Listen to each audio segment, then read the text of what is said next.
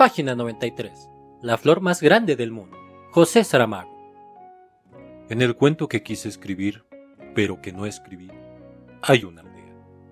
Ahora comienzan a aparecer algunas palabras difíciles, pero quien no las sepa, que consulte en un diccionario o que le pregunte al profesor.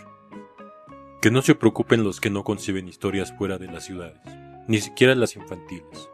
A mi niño héroe sus aventuras le esperan fuera del tranquilo lugar donde viven los padres. Supongo que también una hermana, tal vez algún abuelo, y una parentela confusa de la que no hay noticia. Nada vas a empezar la primera página, sale el niño por el fondo del huerto y, del árbol en árbol, como un jilguero, baja hasta el río y luego sigue su curso, entretenido en aquel perezoso juego que el tiempo alto, ancho y profundo de la infancia a todos nos ha permitido. Hasta que de pronto llegó al límite del campo que se atrevía a recorrer solo. Desde allí en adelante comenzaba el planeta Marte.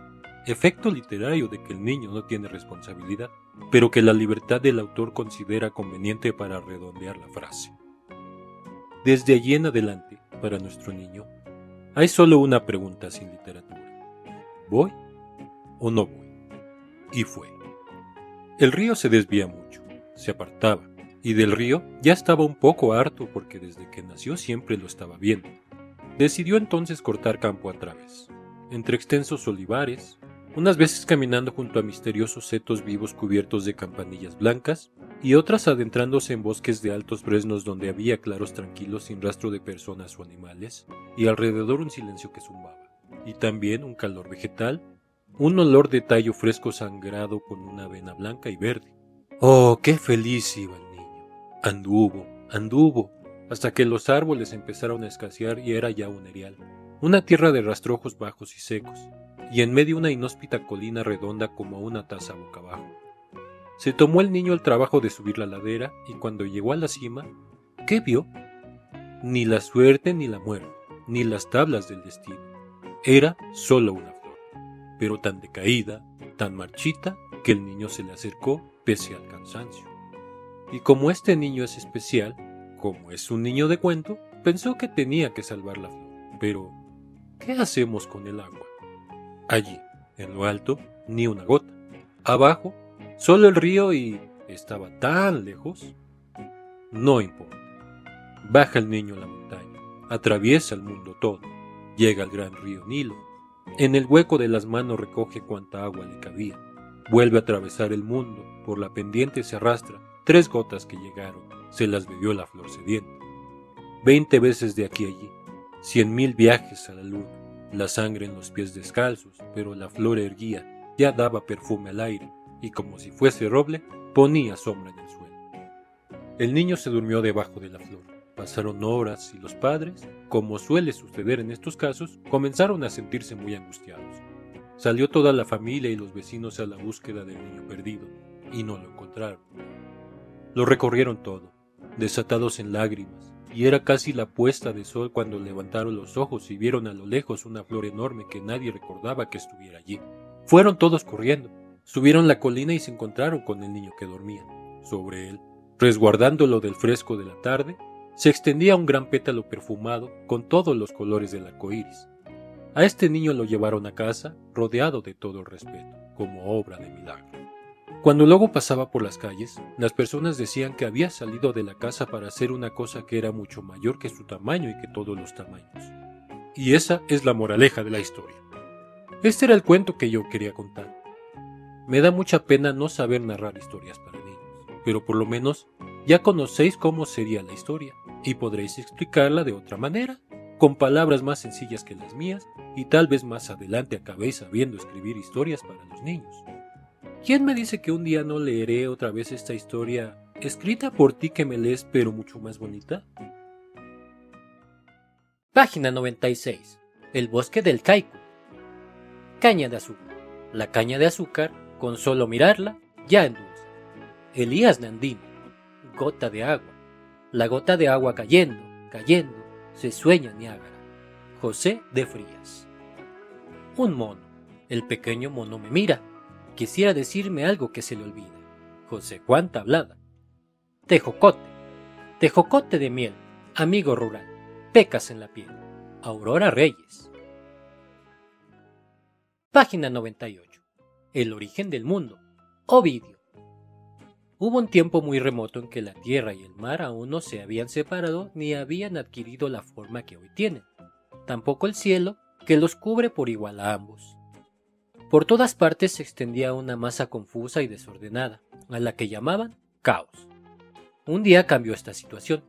Separó, primero, la tierra del cielo y con sus manos le dio la forma de un enorme globo. Luego, hizo que surgieran los campos, que se formaran los valles en las hondonadas, que los bosques se cubrieran de hojas y que se alzaran orgullosas las pedregosas montañas. Después, separó la tierra de los mares y les ordenó que la rodearan por todas partes. Añadió numerosas fuentes, lagos y ríos de perezoso curso que llevan sus aguas al mar. Más alto que la tierra y las aguas colocó el aire e hizo que habitaran en él la niebla, las nubes, los truenos, que atemorizan a los seres humanos y los vientos, que causan los relámpagos y los rayos. Por último, por encima de todo colocó el cielo azul, que no tiene peso ni materia. Cuando todas las cosas estuvieron ordenadas, brillaron por primera vez los astros. Quiso luego el Dios que cada parte estuviera habitada por seres vivientes. Así, las estrellas y las fuerzas divinas ocuparon el cielo, la tierra recibió a las fieras, las aguas a los brillantes peces y el agitado aire a las aves. Pero se echaba en falta un ser más noble, más dotado de espíritu, que dominara toda la creación. Entonces nació el hombre. Prometeo lo modeló con sus manos, al mezclar tierra con agua de lluvia y dio a su obra la forma de los dioses que todo lo gobiernan. A diferencia de los animales que andan inclinados, mirando hacia la tierra, hizo al ser humano con el rostro levantado para que fuese capaz de mirar el cielo y contemplar las estrellas. Página 100. Animales fabulosos y demonios. Henry Dore. Un emperador de la dinastía septentrional Sung emprendió la tarea de clasificar los dragones, de declarar los espíritus de dragón y de elevarlos a la categoría de reyes. Encontramos allí los espíritus dragones azules, soberanos benévolos, los espíritus dragones rojos, reyes que bendicen las aguas, los espíritus dragones amarillos, reyes que prestan un oído benévolo a todas las súplicas, los espíritus dragones blancos, reyes puros y virtuosos, los espíritus dragones negros, que son los reyes que viven en las profundidades de las aguas. Otros intentos de clasificación han dado cuatro grupos, a saber, el dragón del cielo, el dragón espíritu, que produce el viento y la lluvia, el dragón de la tierra, que ocasiona el curso de los ríos pero no puede volar, y el dragón de los tesoros escondidos, que vigila las riquezas en la profundidad de la tierra y las protege de los hombres. Por lo demás, si alguien creyera que la crítica de semejantes monstruos de la fantasía solo ha sido posible en el llamado Occidente, le presentaríamos aquí algunas frases de argumentación china que nos ha sido legada por un autor Han, o bien es característico del dragón vivir en las nubes y dar allá luz sus crías sin bajar a la tierra, o bien sube y baja y da a luz en la tierra y cuando sus crías crecen vuelven a ascender a las nubes.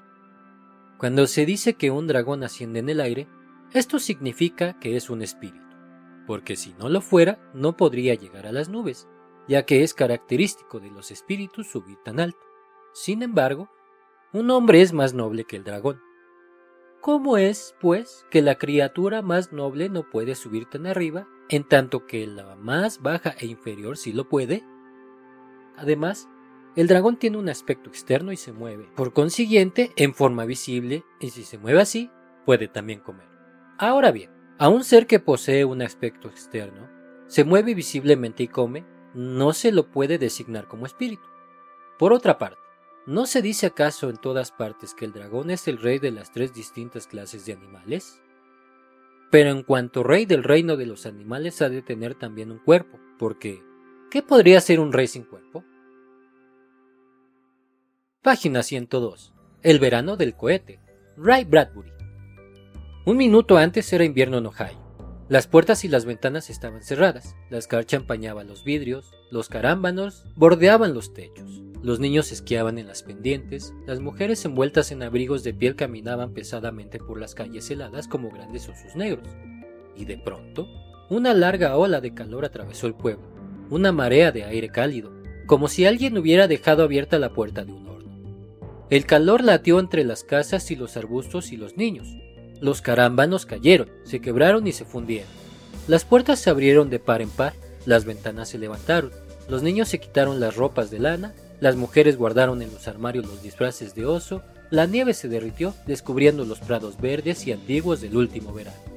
El verano del cohete. Las palabras corrieron de boca en boca por las casas abiertas y ventiladas. El verano del cohete. El caluroso aire desértico cambió los dibujos de las canchas los vidrios, borrando la obra de arte. Los esquís y los trineos fueron de pronto inútiles. La nieve, que caía sobre el pueblo desde los cielos helados, llegaba al suelo transformada en una lluvia tórrida. El verano del cohete. La gente se asomaba a los porches goteantes y observaba el cielo cada vez más rojo. El cohete, instalado en la plataforma de lanzamiento, soplaba rosadas nubes de fuego y calor de horno. El cohete se alzaba en la fría mañana de invierno. Creaba verano con cada aliento de los poderosos escapes. El cohete transformaba los climas y durante unos instantes fue verano en la Tierra. Página 104. Microrelatos 1. Dinosaurio. Cuando despertó, el dinosaurio todavía estaba allí. Augusto Monterroso. Sueño de la mariposa. Chuang Tzu soñó que era una mariposa. Al despertar, ignoraba si era Tzu que había soñado que era una mariposa o si era una mariposa y estaba soñando que era Tzu. Chuang Tzu. Página 105. Escrito con tinta verde. Octavio Paz. La tinta verde crea jardines, selvas, prados, follajes donde cantan las letras, palabras que son árboles, frases que son verdes constelaciones. Deja que mis palabras, oh blanca, desciendan y te cubran, como una lluvia de hojas a un campo de nieve, como la hiedra la estatua, como la tinta esta página. Página 107. La pequeña luciérnaga. Había una vez una comunidad de luciérnagas que vivía en el interior del tronco de un altísimo lampati, uno de los árboles más majestuosos y viejos de Tailandia.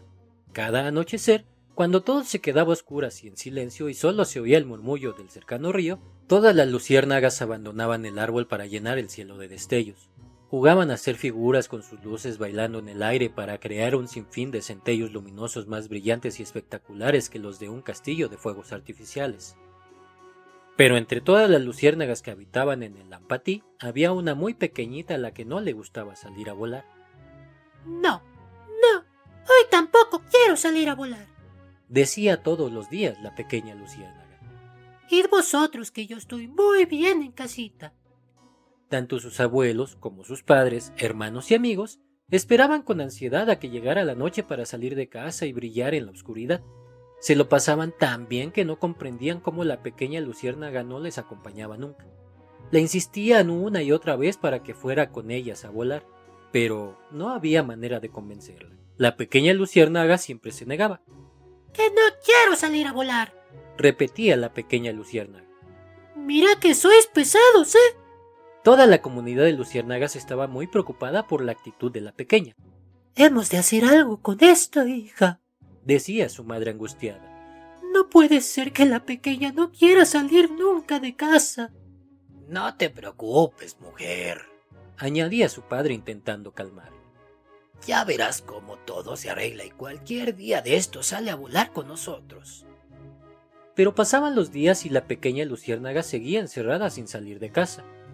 Un anochecer, cuando todas las luciérnagas habían salido a volar, la abuela luciérnaga se acercó a la pequeña y le preguntó con toda la delicadeza del mundo.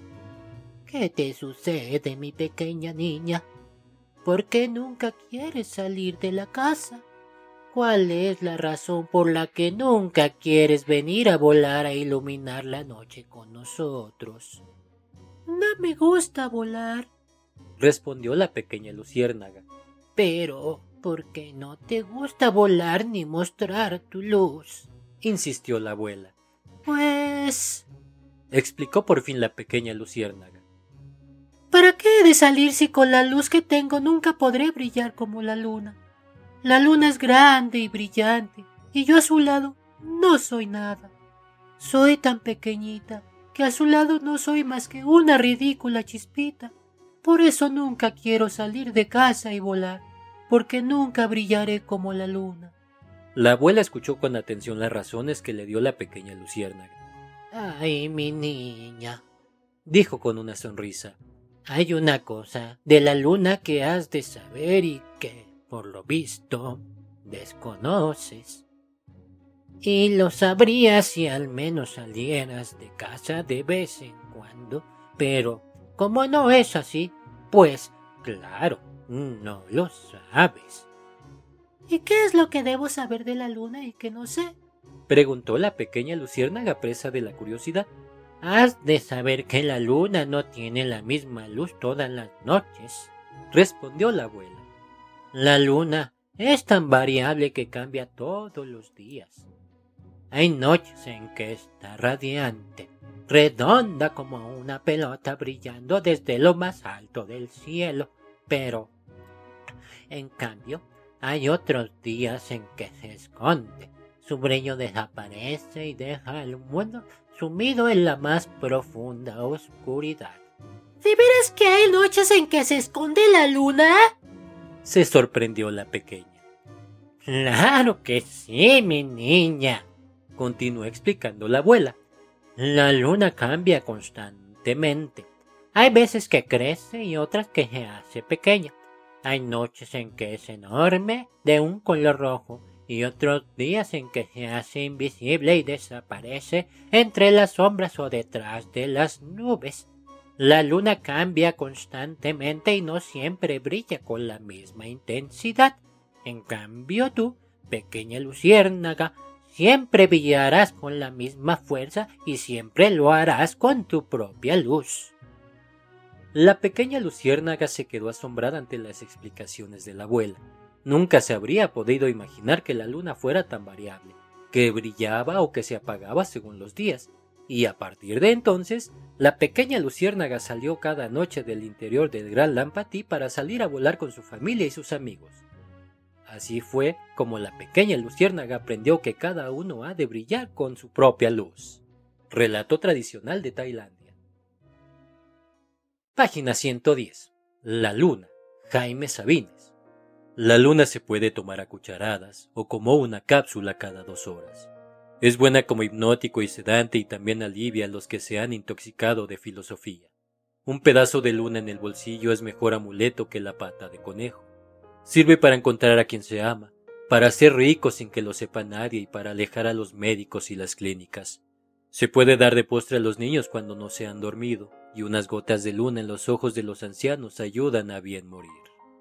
Pon una hoja tierna de la luna debajo de tu almohada y mirarás lo que quieres ver. Lleva siempre un frasquito del aire de la luna para cuando te ahogues y dale la llave de la luna a los presos y a los desencantados. Para los condenados a muerte y para los condenados a vida no hay mejor estimulante que la luna en dosis precisas y controladas. Página 113.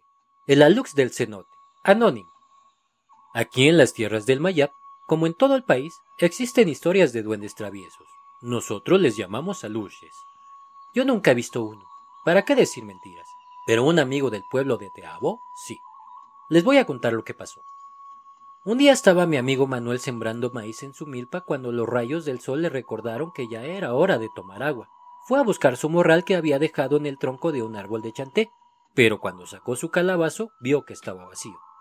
Sin preocuparse mucho se limpió el sudor y encaminó sus pasos hacia el cenote que no distaba mucho de su parcela. Aquel día se sentía contento y pensó que después de todo era mejor que el calabazo estuviera vacío, pues así haría su pozole con agua fresca. Llegó a la gruta donde está el cenote y, mientras llenaba su calabazo y se refrescaba, Manuel sintió que alguien le miraba desde algún lugar. Volteó deprisa hacia todos lados hasta que vio a alguien parado sobre una piedra. Era pequeño, gordito, de ojos verdes y mejillas sonrosadas.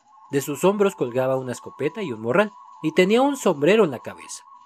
Parecía un campesino, nada más que chiquito, que se iba al trabajo.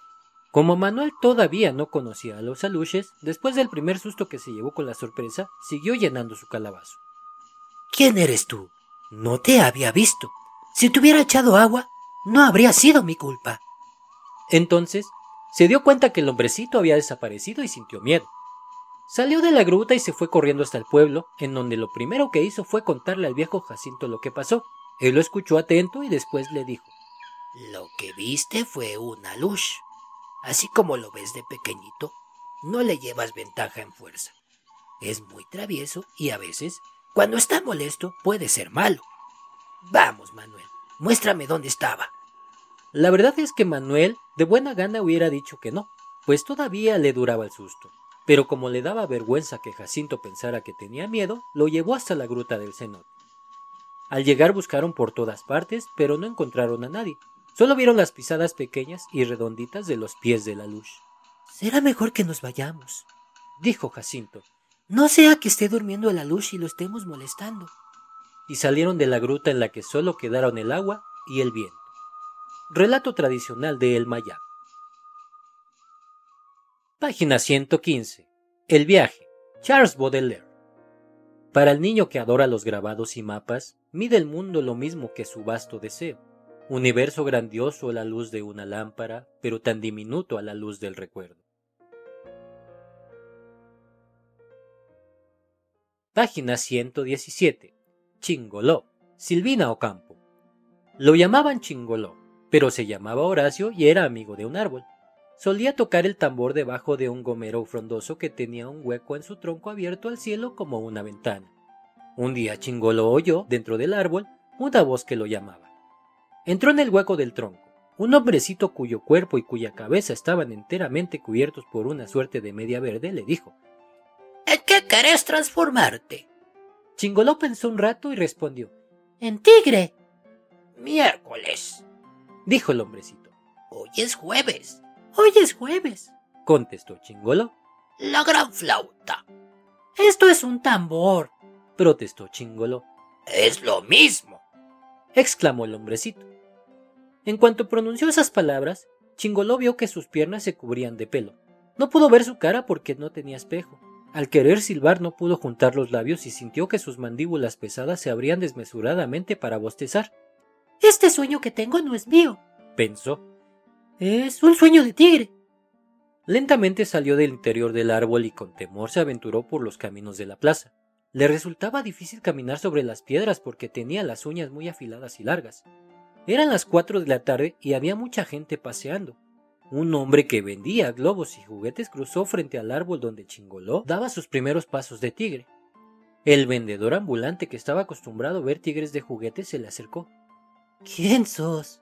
preguntó guiñando un ojo. Soy un tigre, contestó Chingoló, sentándose sobre las patas traseras. No me tenés miedo.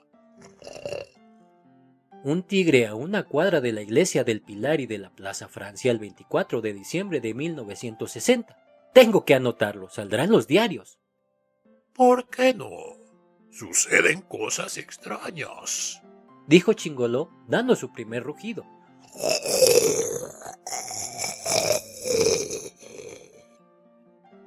El vendedor, aterrado, huyó y dejó los globos y la canasta llena de juguetes. Chingoló se sentó en el suelo para revisar la canasta. A pesar de ser tigre, le gustaban los juguetes. Eligió una pelota azul y roja, que tuvo que dejar, y un diablo de lana y un monito de celuloide, y siguió caminando.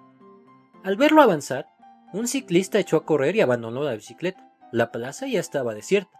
Todo el mundo se había escapado. Algunos niños se habían trepado a los árboles. Chingoló comenzó a reír a carcajadas. El rugido ahuyentó a los pájaros. Lentamente cruzó la plaza, luego la calle en bicicleta. La gente, distraída, no advirtió inmediatamente que el ciclista era un tigre. Cuando llegó a la confitería de la esquina se detuvo, bajó de la bicicleta y, avergonzado, pues todavía no se habituaba a ser tigre, se acercó a las mesas que estaban en la acera. Algunas señoras que estaban tomando chocolates se desmayaron. Chingoló se sentó a la mesa donde había una jarra con naranjada y una torta cubierta de azúcar rosada, y se puso a comer. Hacía mucho tiempo que no comía. El mozo trajo unos helados que le habían pedido las señoras que estaban desmayadas bajo la mesa. Era un mozo valiente y no se dejó intimidar por el tigre. Sacó de su bolsillo la boleta y la colocó sobre la mesa. No tengo plata, dijo el tigre, soy pobre y además de ser pobre soy un tigre. No tengo bolsillos. Pero tenés estómago y bien grande, respondió el mozo sin perturbarse. Tu piel vale más que cualquiera de estas bebidas, continuó, haciendo sonar las monedas en su bolsillo.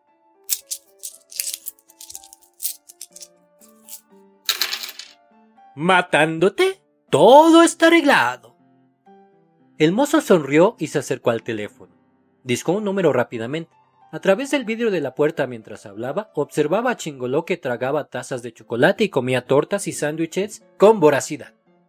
Cuando terminó de comer la porción que se había apropiado de esa mesa, comió todos los restos que quedaban en las otras. Luego se acercó al mostrador, comió todo el contenido de una frutera y una pata de jamón que colgaba del techo. Los tigres comen mucho, mucho, muchísimo, requete muchísimo. A lo lejos divisó a unos agentes de policía secreta y a unos señores con impermeables blancos con ametralladoras que venían caminando. De un salto el tigre alcanzó la calle, la cruzó y se dirigió al árbol con toda la policía corriendo detrás de él. Entró en el hueco del gomero y la gente quedó esperando.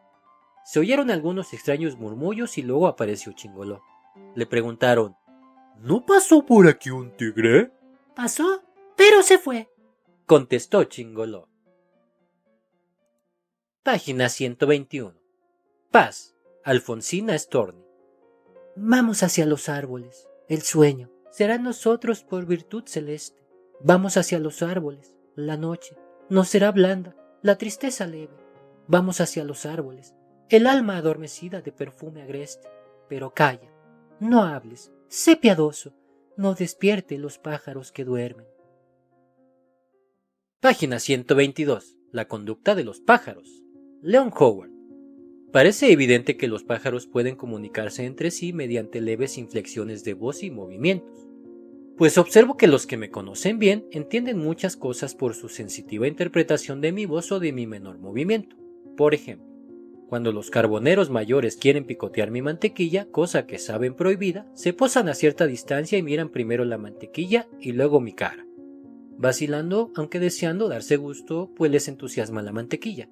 Si les digo cariñosamente adelante, avanzan con aplomo y la devoran. Si digo no, con cierta severidad se quedan donde están, pero continúan mirando con aire suplicante a mí primero y luego a la mantequilla. Un no más severo los manda volando hasta la abierta ventana, pero si les llamo de pronto, venid, en un tono muy afectuoso, regresan enseguida y si me estoy quieta, saltan de pulgada en pulgada a través de la mesa y hasta la mantequilla, mirándome siempre por si hago alguna señal reprobatoria. Una vez puestos en guardia con el primer no, avanzan con la seguridad que manifiestan si los estimulo diciendo adelante. Interpretan correctamente cualquier signo reprobatorio en la voz o en el movimiento, y sin un matiz de voz que los anime, no tocarán la mantequilla mientras los miro, porque se lo prohibí una o dos veces con una negativa enojada. Su extraordinaria sensibilidad les hace aprender con gran rapidez. Necesito conocer al pájaro antes de poder comunicarme con él mediante inflexiones de voz. Los extraños dudan a causa de su nerviosidad, pero los carboneros mayores suelen comprenderme enseguida.